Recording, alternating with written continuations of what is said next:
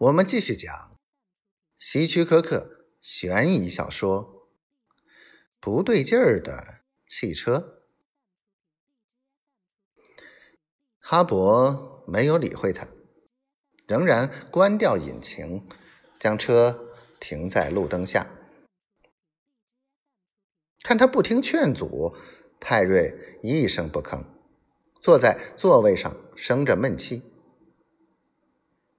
哈勃先是打开车里的灯，查看汽车内部。没错，车里看起来是一样的。但是，当他看车顶时，却发现上面有一块并不熟悉的污渍。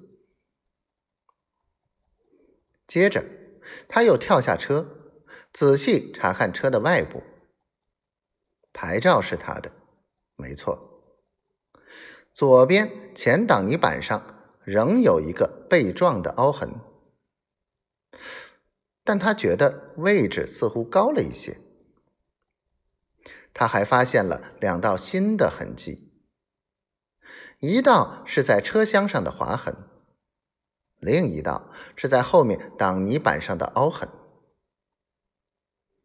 他清楚的记得这两道痕迹。在他将车送进停车场之前，是绝对没有的。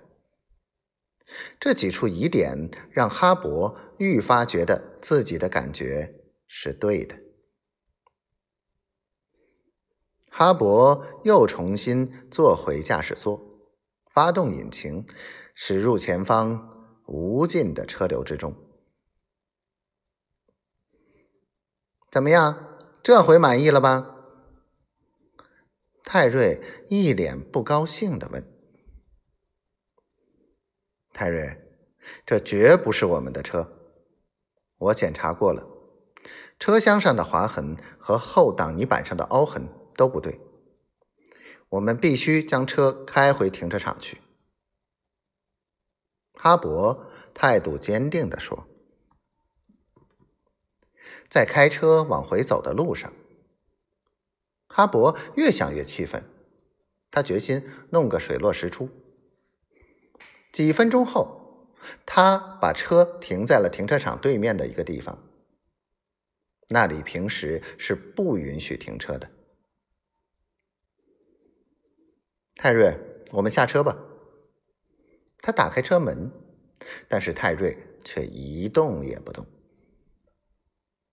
你怎么还不下车？他催促着，而泰瑞生气的说：“即使你给我上百万，我也不想跟着你去丢人。我真后悔让你喝了那两杯威士忌和饭后的那杯酒。我看是酒精让你精神恍惚。哈勃，你以前可不是这样的呀。”